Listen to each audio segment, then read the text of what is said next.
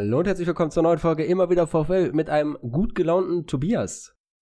Hallöchen, Popöchen. Nee, also das war ja heute wirklich ein Sahnetag am Ende. 5 zu 1. Menschenskinder. Es ist, es ist zum Greifen nah, Junge. Es ist zum Greifen nah. Richtig, ich würde gerade sagen, bevor du deine schöne Begrüßung da gemacht hast, äh, dass ich we nicht weniger gut gelaunt bin. Und du sagst es schon, es ist zum Greifen nah. Zwei Punkte noch, dann ist man safe durch. Das bestätigen auch die, ja, die, die Wahrscheinlichkeiten. 98 Prozent äh, Aufstiegswahrscheinlichkeit hat der VfL. Sogar 78 Prozent eine Wahrscheinlichkeit, die Liga zu gewinnen. Wobei natürlich Kiel ist momentan auch gut in Form. Das ist immer noch so eine Sache. Aber zumindest eins ist man sicher, nämlich in den ersten drei. Und jetzt heißt es nochmal zwei Punkte sammeln und dann ist man sicher auf den ersten beiden Plätzen. Genau, ja. Die Relegation haben wir schon mal sicher. Aber da will natürlich keiner von uns hin. Also das, äh, das dürfen wir uns jetzt nicht mehr nehmen lassen. Wir haben den wichtigen Schritt gemacht. Fürth hat ja auch, das war ja in der letzten Folge noch nicht klar, Fürth hat ja auch noch Punkte liegen lassen. Das hat die ganze Situation nochmal deutlich verbessert. Jetzt sind wir sogar fünf Punkte vor denen. Also, dass sie das noch wieder klar machen, ist schon sehr unwahrscheinlich, zumal wir jetzt auch noch ein deutlich besseres Torverhältnis haben. Oder was heißt deutlich besser, aber wir haben zumindest wieder ein gutes Torverhältnis genau, im Vergleich da, zu den anderen. Dafür hat man ja heute wieder ein bisschen was getan. Genau, also jetzt momentan sind wir da wieder vor, vor allen anderen Mitkonkurrenten. Natürlich, wenn die gewinnen, kommt auch noch was ein bisschen bei denen on top, aber dieses 5 zu 1 war halt wirklich sehr, sehr stark. Und auch wichtig, dass man am Ende dann noch ein bisschen Tore gesammelt hat und auch für die verschiedenen Leute, die getroffen haben. Beispielsweise, um, um schon mal zu nennen, in der 90. Minute Silver noch mit einem vernünftigen Elfmeter. Das hat mich für ihn auch sehr gefreut, dass er endlich mal wieder ein Törchen schießen konnte. Vielleicht gibt ihm das auch nochmal einen Push für die letzten zwei Spiele. Ja, auf jeden Fall das Erfolgserlebnis, äh, was, was ihm ja lange gefehlt hat. Der hat sich auch direkt den Elfmeter genommen, da wollte er gar keinen anderen schießen lassen. Die, Jungs haben auch gesagt, ja, okay, schießt du. Und den hat er dann verwandelt. Und ja, jetzt hat er mal wieder sein Erfolgserlebnis. Aber man muss ja auch sagen, das Spiel begann ja gar nicht so gut für den VfL. Also wenn man jetzt mal rein auf die, auf die Tore guckt, denn man ist ja, obwohl man mehr vom Spiel hatte, quasi durch den ersten Schuss beziehungsweise ersten Ball aufs Tor von vom Jan in, in Rückstand geraten. Genau, also ich meine, wir haben natürlich auch selber vorher nicht wirklich Chancen gehabt, ne? Ähm, also ich weiß nicht, immer, Bonga hat eine gefährliche Flanke reingebracht, das war ja eigentlich noch die allergrößte Überraschung, die man heute vorm Spiel bekommen hat, nämlich dass Bonga plötzlich in der Startelf war, was natürlich damit zusammenhing, dass Gamboa leider kurzfristig ausgefallen ist mit einer, ich meine, Bauchmuskelverletzung, ne? Genau. Ähm, oder also ja, so zumindest angeschlagen irgendwie im Bauchmuskelbereich, was auch immer das jetzt heißt, ähm, wann er, wenn er wieder zur Verfügung steht. Und äh, ja, dann war es eben so, Bockhorn ging nach hinten rechts, was ja jetzt erstmal wenig überraschend ist. Aber dass dann Bonga reinkommt statt einem Pantovic oder so, war dann doch eher überraschend. Ja, das, das stimmt. Also das hat mich dann auch doch überrascht, aber am Ende den Gedanken dahinter, den ich vermute, ist halt, dass Thomas Reis auf jeden Fall das Tempo mitnehmen wollte und die Körperlichkeit von Bonga. Wobei ich sagen muss, dass man von seiner Größe jetzt nicht so viel gemerkt hat. Also der war jetzt nicht der Zielspieler vorne von den Abschlägen. Aber er hat schon teilweise gezeigt, okay, hier, ich, ich bin schnell und hat dann versucht, die Jan-Abwehr vor Probleme zu stellen, aber natürlich die linke Seite beim Jan war meiner Meinung nach dann noch die beste Seite. Darüber fiel dann ja auch das 1-0 am Ende. Deswegen hatte der da ein bisschen einen schweren Stand. Wer dann aber hinten rechts natürlich Gamboa ersetzt hat, war ja Bockhorn und ich muss, also ich bin, ich bin begeistert von diesem Jungen, was der da jetzt auch nochmal für einen Sprung gemacht hat. Also auf der linken Seite dachte ich schon, okay, jetzt haben wir da seine beste Position gefunden. Und jetzt rechts hinten macht er genauso weiter und ist nach hinten richtig, richtig stark, solide. Und vorne setzt er dann auch nochmal immer Akzente. Der traut sich jetzt auch mal langsam was und er hat jetzt auch so ein bisschen meiner Meinung nach die perfekte Mischung aus, ich gehe jetzt mal hier ins Dribbling oder ich spiele mal lieber ab und verdribbel mich hier nicht gefunden. Ja, das stimmt. Also ich finde, der ist halt total ballsicher. Fast alles, was er mit dem Ball versucht, klappt dann eben auch. Und wenn nicht, ist er auch auf der anderen Seite sehr passsicher und bringt die Bälle, wenn er so spielt, dann auch eigentlich immer an Mann. Das hat mir echt sehr, sehr gut gefallen. Und hat sich halt hinten wieder nahtlos eingefügt auf der Position, hat, hat das wieder super gemacht. Ich meine, Gambur durfte ja schon zweimal wegen Gelbsperren vertreten. Und ja, hat das wieder, wieder hervorragend gelöst. Kann man jetzt mal abwarten, wie das dann äh, ausschaut. Wenn Gamboa wieder zur Verfügung steht, wird er ja wahrscheinlich dann wieder einen nach vorne rücken. Ich denke mal nicht. Also, mir hat Bongas Auftritt jetzt nicht schlecht gefallen. Das war, war in Ordnung. Er hat auch beim 3 zu 1, glaube ich, ja ein Kopfballduell gewonnen oder zumindest dafür gesorgt, dass wir dann den Ball wieder hatten und dann eben das 3-1 geschossen werden konnte. Insofern auch offensiv mit, mit, mit ein paar Aktien an, an Toren beteiligt. aber ist natürlich jetzt, wenn man fünf Tore schießt, er ist da halt nirgendwo wirklich in Erscheinung getreten. Trotzdem, dafür, dass er jetzt das erste Mal in der Startelf stand, ich meine, da kann man jetzt auch nicht zu viel erwarten bei einem Spieler, der die fast die ganze Saison eher in der dritten Reihe ist, muss man ja wirklich sagen. Und dafür hat das, finde ich, voll in Ordnung gemacht. Man hat auf jeden Fall gesehen, dass er sich Mühe gegeben hat. Ja, manchmal hat man dann halt gemerkt, okay, da, das ist so das Potenzial, was er mitbringt, also wo er rein leistungstechnisch sein könnte. Für seine Größe fand ich, dass er da halt auch wirklich viel so im, im Dribbling versucht hat. Aber wie du schon sagst, er war, das war jetzt sein Startelfdebüt. Vorher hat er ja, was haben sie gesagt? Ich glaube, 20 Minuten oder so für den VfL gespielt. Und deshalb war, dafür war es ein solides Debüt. Es war jetzt natürlich nichts Auffälliges, aber jetzt auch nichts irgendwie, wo ich sage, boah, das war jetzt mal übel, übel schlecht. Wobei ich halt immer noch der Meinung bin, da das 1-0, da ist er ein bisschen langsam hinten. Also kommt, kommt da nicht schnell genug nach hinten. Aber gut, am Ende ist es gut gegangen. Wäre jetzt halt nur ärgerlich, wenn man wegen, wegen so einem Ding das Spiel dann verliert, weil ich hätte mir auch vorstellen können, dass der Jan sich dann erstmal hinten reinstellt. Ja, aber da, dafür hatte der Jan ja gar nicht wirklich Zeit, denn wer anders sollte es sein? Robert Tesche packt den Hammer aus und zack, steht's 1-1. Ich, ich, möchte was anmerken, ich möchte ihn umbenennen. Ja, ich weiß schon, was jetzt kommt. Ja. Bereitet euch alle vor. Ihr, ihr habt es ja eh schon im Titel gelesen. Und zwar nennen wir ihn einfach ab jetzt den Torbert Tesche. Dankeschön.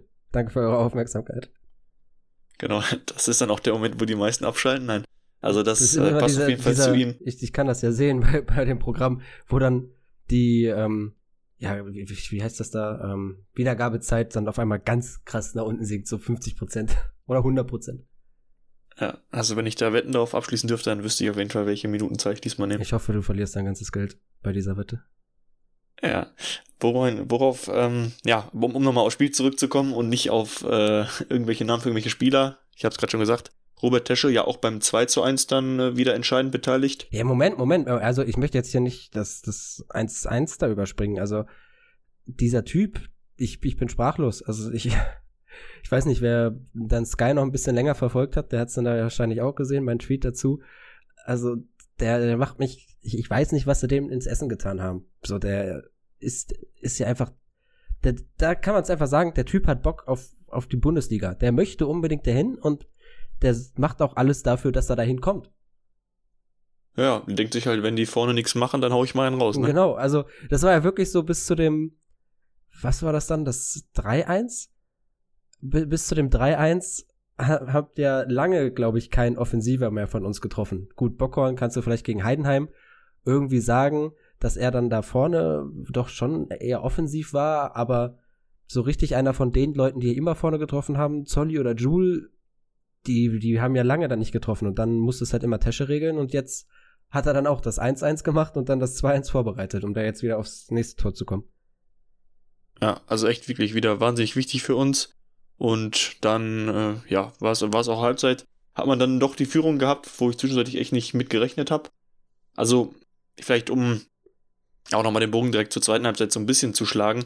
Man muss ja sagen, von Regensburg kam ja auch wirklich nicht viel. Also, ich habe gerade zumindest den Anfang der Pressekonferenz nach dem Spiel gesehen und mir mal die, die Meinung von Trainer von Regensburg angehört. Der hat ähm, sogar gesagt, er muss jetzt aufpassen, was er sagt, aber so ein bisschen nach dem Motto, er will nie wieder so ein Spiel von seiner Mannschaft sehen, weil es wirklich so schlecht war. Die haben wirklich nichts angeboten. Also natürlich, sie haben ein Tor gemacht, ne? Das ist äh, immer noch mehr als nix. Aber das war halt wirklich aus dem Nichts und sonst kam ja wirklich fast nichts. Die haben sich nicht gewehrt, gar nichts. Ja, ja, also, das stimmt schon. Ich kann da müssen sie echt aufpassen. Ich weiß nicht, ob du dich da an irgendwas erinnern kannst, aber ich kann mich in der zweiten Halbzeit an keinen Schuss aufs Tor von Regensburg erinnern. Nee, ich meine, das war natürlich auch so, dass dann ähm, noch durch zusätzlich durch die rote Karte war dann irgendwie schnell auch so ein bisschen die Luft raus. Die haben sich dann einfach ihrem Schicksal ergeben. Die haben nichts mehr versucht. Unsere Jungs, man muss ja auch sagen, wir haben 5-1 gewonnen. Aber es war ja wieder nicht so, dass du denkst, boah, Wahnsinn, wir haben den Gegner hergespielt. Also, natürlich, wir haben dann auch am Ende die Chancen gut genutzt und so. Aber es war jetzt auch nicht so, dass das jetzt ein, ein das war jetzt nicht das beste Spiel von Bochum dieses Jahr, ne? Auf gar keinen Fall. Nee, das Ergebnis spiegelt auf jeden Fall nicht die Leistung wider. Also, da kannst du halt wirklich froh sein, dass da jetzt so ein Gegner kam, der sehr ersatzgeschwächt war und dann halt noch mit der roten Karte sich selber ins Bein geschossen hat. Und da, wir beide haben da ja gerade schon mal kurz drüber diskutiert. Du meintest, dass da natürlich sich keiner beschwert, auch von Bochumer Seite. Am Ende des Tages bleibt's gefährliches Spiel. Ich möchte mich auch, möchte auch noch mal eben an, ich glaube, das war ja letzte Saison, das Rückrundenspiel gegen Aue erinnern, wo Pantovic halt, gut, da war es dann nochmal ein bisschen mehr im Lauf, ein bisschen mit höherer Geschwindigkeit, aber halt auch hinten in, an dieselbe Stelle tritt und dafür auch rot bekommt. Und da, das ist gefährliches Spiel und dafür kriegst du eine rote Karte. Ob sich da jetzt die Bochumer beschweren oder nicht, oder die Bochumer das dann sich wundern, ob es dafür, dass dafür jetzt eine rote Karte gibt.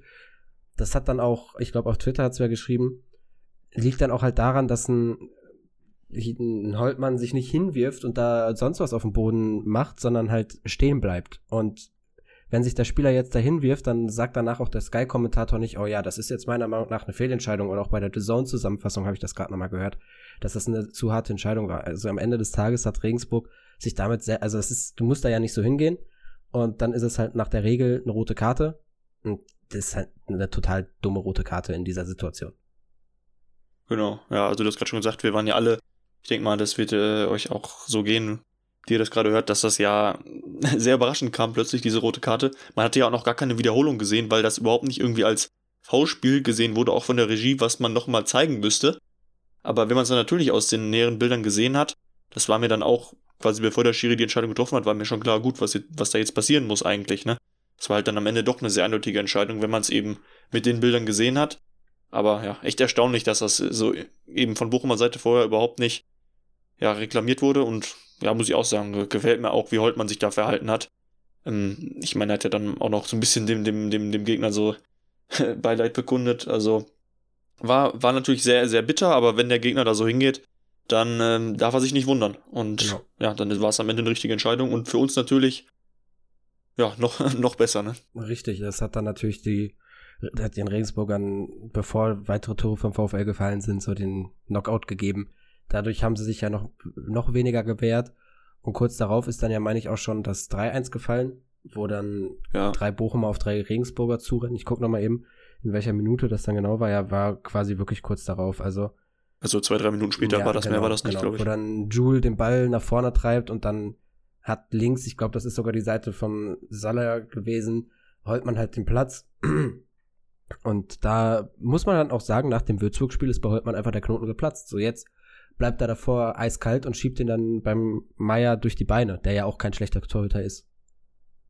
Ja, also war ich auch echt sehr positiv überrascht, sehr abwartend den, den Abschluss gewählt. Nicht überhastet irgendwie dem, dem Torwart in die Arme, sondern eiskalt geblieben durch die Beine und dann äh, darf man sich auch zu Recht über das Tor freuen. Das war dann echt sehr schön rausgespielt. Jule mal wieder mit einem Assist. Echt ähm, alles in allem auch wieder ein sehr schön rausgespieltes Tor beziehungsweise, naja, das, was heißt auch sehr schön. Also die anderen beiden Tore waren ja weniger durch, durch hervorragendes Herausspielen kreiert, aber das war da halt dann echt gut gelöst von allen Mann, die daran beteiligt waren. Und ja, sehr schön für Holtmann, dass er mal wieder ein Tor machen konnte. Genau.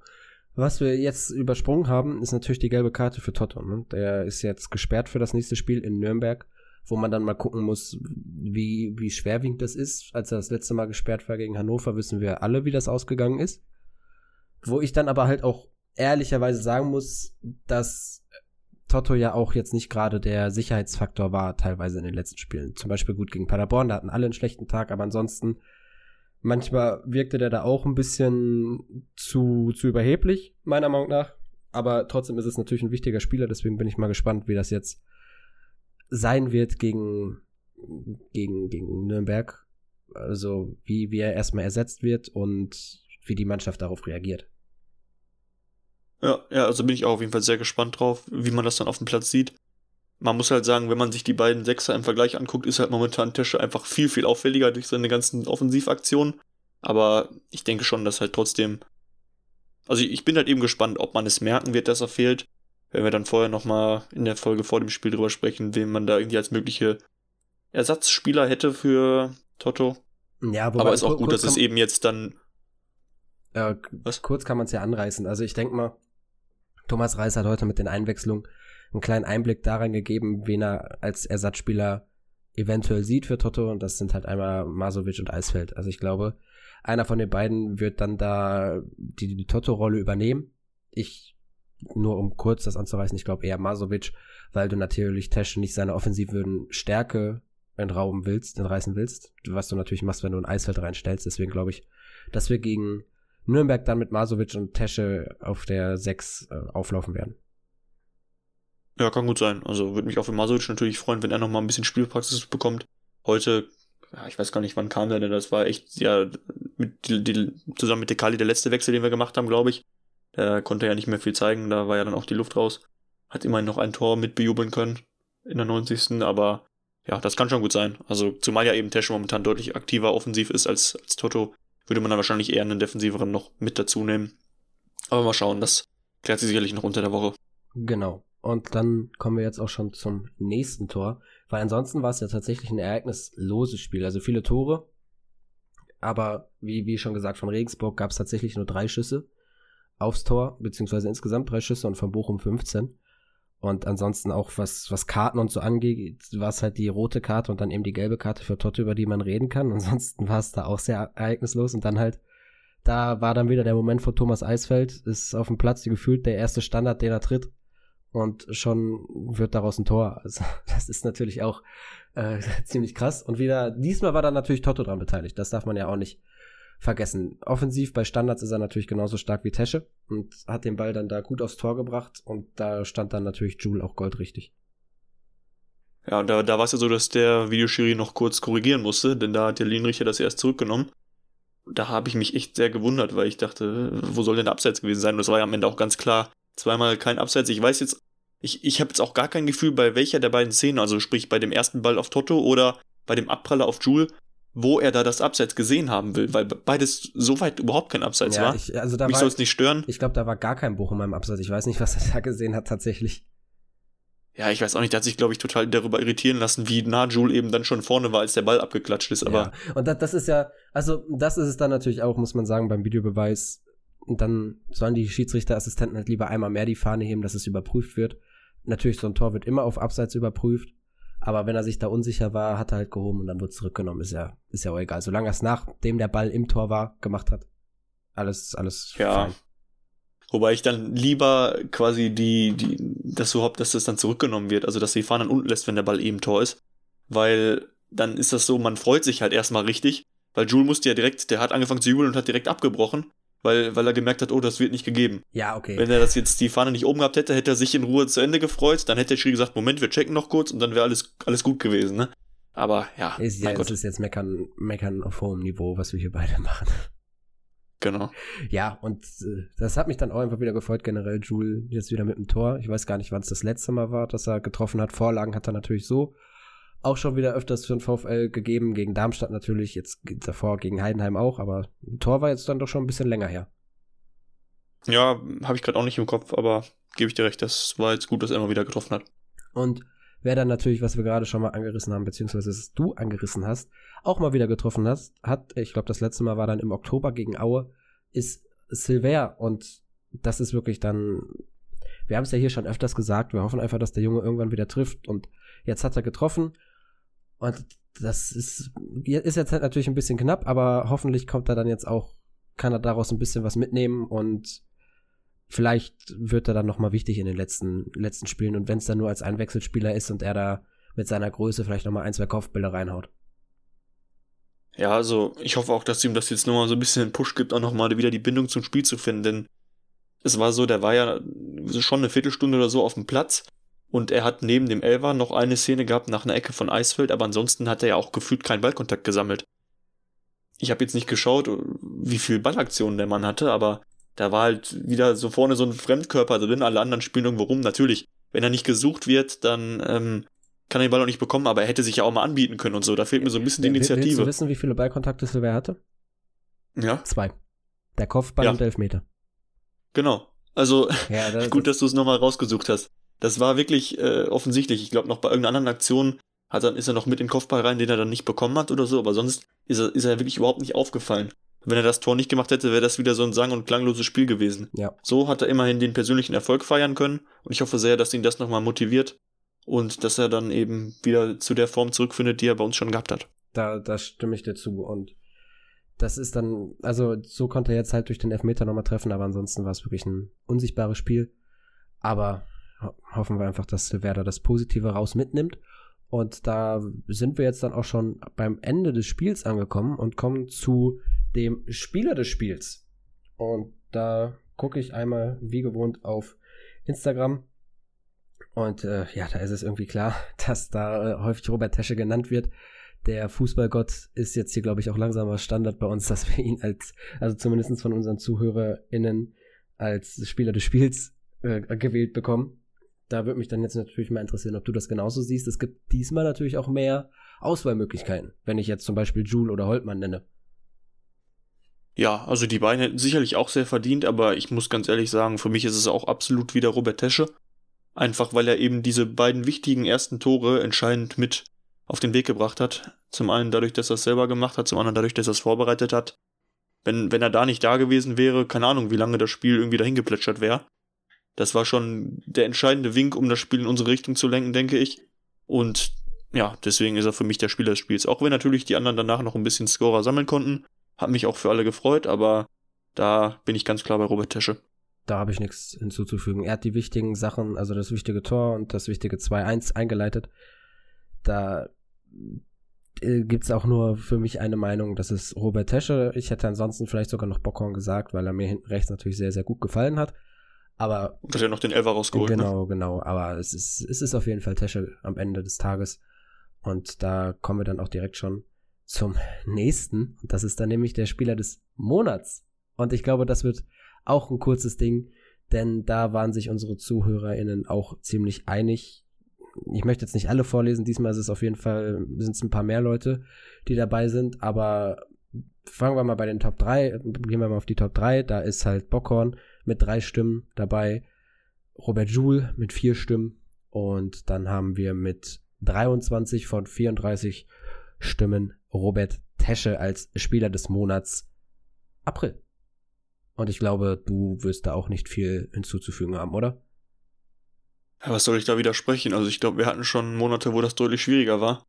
Ich weiß jetzt nicht, wie oft der Spieler des Spiels war innerhalb dieses Monats, aber eigentlich immer, wenn wir was zu feiern hatten, hatte Robert Tescher auch ein Tor zu feiern und äh, hat da einige wichtige geschossen. Insofern ganz klar, Robert Tesche hat uns entscheidend den, im April ein paar Punkte gesichert. Sei es ganz spät gegen Hannover oder auch ja dann darauf gegen, gegen Heidenheim früh das Ding in die richtige Richtung gebracht. Das von heute zählt natürlich nicht zum April, aber er, es zeigt auf jeden Fall, dass er seine Form beibehält. Und es ist Wahnsinn, wie er da jetzt plötzlich seinen, seinen Torriecher entdeckt hat. Und da hat er das auf jeden Fall absolut verdient. Ja, er ist im, im richtigen Moment in absoluter Topform und sorgt hier für viele wichtige Punkte an der Kastropper. Und da hoffen wir, dass er das auch einfach durchhält bis zum Ende und nicht dann auch noch da die fünfte gelbe Karte bekommt. Immerhin fallen Toto und Tesche nicht gleichzeitig aus, aber wäre natürlich schön, wenn Tesche dann auch bis zum Saisonende durchspielen könnte, damit er dann auch das letzte Saisonspiel miterlebt. Ja, ja da hat man ja auch bei, bei Reis gemerkt, bei dem Wechsel, dass er eben Toto draufgelassen hat und Tesche runtergenommen hat. Da hat er quasi Tesche vor der nächsten Karte bewahrt und Toto, ich meine, wenn er sich so eine zweite Gelbe geholt hätte in der Partie, wäre es auch selber hinausgekommen. Man hätte das Spiel trotzdem gewonnen und er wäre in der nächsten Partie nicht dabei gewesen. Insofern fand ich den, den Schachzug dann eben so zu wechseln auch absolut richtig. Und dann ähm, haben wir nächstes Mal immerhin nur einen Wechsel auf der Sechser-Position. Das stimmt. Und wenn wir dann schon beim letzten Saisonspiel sind, das haben wir kurz ja schon beim letzten Mal angerissen, das möchte ich hier auch nochmal eben ansprechen, ist ja immer noch das, der Teufelskerl, den wir sonst hinten zwischen den Pfosten haben, den Plan verfolgt, beim letzten Spiel auf dem Platz zu stehen. Diesmal hat er, glaube ich, dann sogar zwischen den Pfosten gesagt. Gucken wir mal. Ich könnte mir halt auch einfach echt vorstellen, dass der dann am Ende auf der Bank sitzt und als Feldspieler eingewechselt wird für fünf Minuten. Fände ich auf jeden Fall sympathisch, aber das kannst du auch nur bringen, wenn wirklich alles schon entschieden ist. Ja, ja, genau. Und genau. auch für Sandhausen und so. Sonst gibt's dann nachher, heißt es nachher Wettbewerbsverzerrung. Wobei ich sagen würde, dass der Mann wahrscheinlich trotzdem im Vergleich zu, zu manchem, zumindest Abwehrspieler oder so, technisch auf dem Feld äh, vielleicht noch einen Ticken besser ist. Also, mal schauen. Wäre auf jeden Fall eine lustige Aktion, aber ich, ja, ich weiß nicht, so ein bisschen die, die, den Optimismus zwischen den Pfosten zu stehen. Er hat ihn natürlich noch und hat ja auch gesagt, er will immer früh von seinen Verletzungen zurückkehren.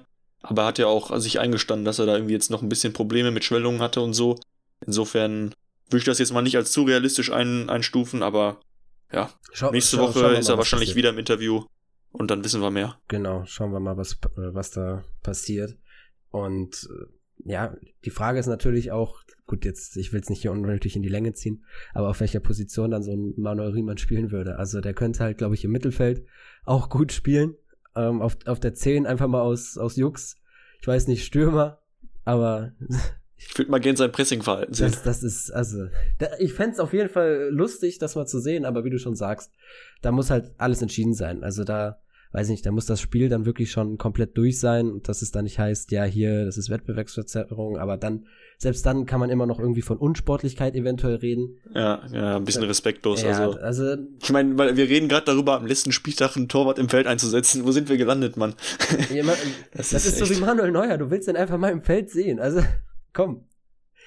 Ja, ja, nein, ich, äh, ich fände das auch spannend, keine Frage, aber ich meine, das zeigt auch, was wir für eine geile Saison spielen, dass wir da jetzt Ich weiß, ich weiß. im Prinzip schon fast so sicher oben sind, dass man sagen kann, am letzten Spieltag könnte man irgendeinen Spürkiss machen. Wenn, wenn wir Also, da, wenn wir da schon Wahnsinn. bei, bei respektlos sind, ich meine mal bei Bayern München gelesen zu haben, wenn wir jetzt auch bei Manuel Neuer da sind, dass Pep Guardiola das tatsächlich mal machen wollte. Und zwar war Bayern dann, glaube ich, schon Meister und Guardiola wollte Nee, das, das war bei City mit Ederson. bei City? Ich, mein, mein ich meine auch bei, bei Bayern hat er das mal irgendwie mit Neuer versucht. Das, aber der hat, Rummenigge oder Hönes gesagt, dass das respektlos wäre. Vielleicht versucht er das einfach überall. Ja, So- da kommen immer noch die Besitzer dazwischen. die dann sagen, nee, so, das ist dann schon respektlos. Und wenn es da bei die, also das ist natürlich, das sind auch andere Größenordnungen, da ist ein bisschen eine krassere mediale Aufmerksamkeit. Aber gut, das ist sehr, sehr weite Zu Zukunftsmusik und viel wenn könnte oder es zeigt aber, dass wir auch sehr gute Laune haben aktuell. Und wie du schon sagst, dass wir über sowas reden, spricht sehr für den VfL, für diese geile Saison. Und jetzt genießt die Woche und dann holen wir uns nächstes Wochenende hoffentlich die letzten zwei Punkte, die benötigt werden. Also drei Punkte. Genau, ja, oder ich meine im direkten Vergleich, wir spielen ja gleichzeitig, kann es ja auch sein, dass einfach die anderen was liegen lassen und wir dadurch dann direkt aufgestiegen sind. Schöner wäre es natürlich, wenn man es einfach selber mit dem Sieg machen kann. Und im Extremfall könnten wir natürlich auch jetzt unter der Woche schon aufsteigen, wenn Kiel zweimal verliert. Aber das, da gehe ich momentan nicht von aus. Die sind zu. Und ich zu möchte auch lieber, ich möchte auch lieber im eigenen Spiel aufsteigen als als Couchmeister oder so. Ja, ach Gott. Ich denke mal, mit dem Meistertitel, das wird auf jeden Fall im eigenen Spiel entschieden werden. Das ist ja das, das Gute. Aufstieg ist mir dann egal wie. Hauptsache hoch. Genau. Gut, da, Ja. da sind wir jetzt fast bei 30 Minuten. Ist wirklich, ich glaube, so lange haben wir noch nie über ein Spiel gesprochen. Ist einfach die gute Laune, die da einfach auch so ein bisschen was verleitet. Wie schon gesagt, genießt die Woche und wir hören uns dann vor Nürnberg wieder. Auf Wiedersehen. Bis dahin. Ciao, ciao.